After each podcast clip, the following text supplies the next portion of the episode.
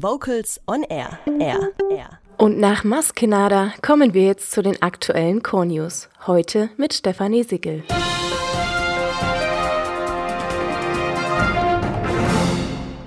Und das sind die aktuellen Core News. Chorcom und Schwäbischer Chorverband in Hannover. Seminar für Singeleitung in Senioren- und Pflegeheimen. Volksliedergeschichten aus Baden-Württemberg im Fruchtkasten Stuttgart und Forderung Freifahrten in Bus und Bahn für ehrenamtlich engagierte Menschen. Der größte europaweite Treffpunkt der Vokalmusikszene kommt nach Hannover. Vom 12. bis zum 15. September 2019 lädt der Deutsche Chorverband zur Chorcom mit über 30 Konzerten, 180 Workshops und einem frei zugänglichen Forum erstmals in die UNESCO City of Music Hannover ein. Auch der Schwäbische Chorverband ist mit Workshops und einem Messestand vor Ort vertreten. Infos unter chor.com. Am Samstag, dem 14. September, findet in Rutesheim das Seminar für Singeleiter in Senioren- und Pflegeheimen statt. Da bei manchen Krankheitsbildern alter Menschen das Singen noch die letzte funktionsfähige Äußerung ist und da der Gesang darüber hinaus für alle Menschen von großer Bedeutung ist, sollten an allen Alten- und Pflegeheimen Singstunden angeboten werden. Das Seminar gibt dazu Hilfestellung und Anregungen.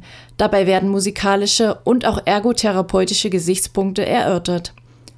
Das Seminar richtet sich an ehrenamtliche, Alltagsbegleiter und hauptamtliche Mitarbeiter in Senioren- und Pflegeheimen, Sänger bzw. alle musisch Interessierten, die bereit sind, mit Heimbewohnern zu singen. Infos unter s-chorverband.de am Freitag, den 27. September 2019, ist Cormelion, der Chor der DRBW Stuttgart, zu Gast im Haus der Musik Fruchtkasten am Schillerplatz. Im Rahmen eines Vortrags zum Thema Wie schwäbisch ist die Schwäbische Eisenbahne? Volksliedergeschichten aus Württemberg wird der Chor für die traditionelle und moderne musikalische Umrahmung sorgen. Die Geschichte der Volksliedidee ist eng mit Akteuren aus Württemberg verbunden. Der Vortrag beschreibt zentrale Stationen, ihre Entwicklung und Etablierung und veranschaulicht sie anhand der Wirkungsgeschichte beispielhafter Lieder. Referieren wird Dr. Eckhard John, Zentrum für populäre Kultur und Musik Freiburg. Infos unter landesmuseum-stuttgart.de Deutscher Kulturrat fordert Innenminister Seehofer und Familienministerin Giffey auf, sich die Bundesverteidigungsministerin als Vorbild zu nehmen. Wie Verteidigungsministerin Annegret Kramp-Karrenbauer mitteilte, können Soldatinnen und Soldaten in Zukunft kostenlos mit der Bahn fahren. Sie sagte, die Gratisfahrten seien ein handfester Ausdruck des Respekts und des Danks, den Soldatinnen und Soldaten für ihren täglichen Einsatz verdienten. Der Deutsche Kulturrat, der Spitzenverband der Bundeskulturverbände, fordert schon seit vielen Jahren mehr Anerkennungskultur für Menschen, die sich ehrenamtlich engagieren.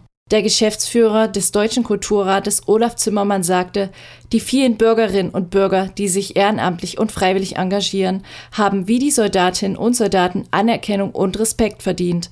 Innenminister Horst Seehofer und Familienministerin Franziska Giffey, die beide in der Bundesregierung für die Förderung des bürgerschaftlichen Engagements verantwortlich sind, sollten sich an der Bundesverteidigungsministerin ein Beispiel nehmen und ein ähnliches Dankeschön organisieren.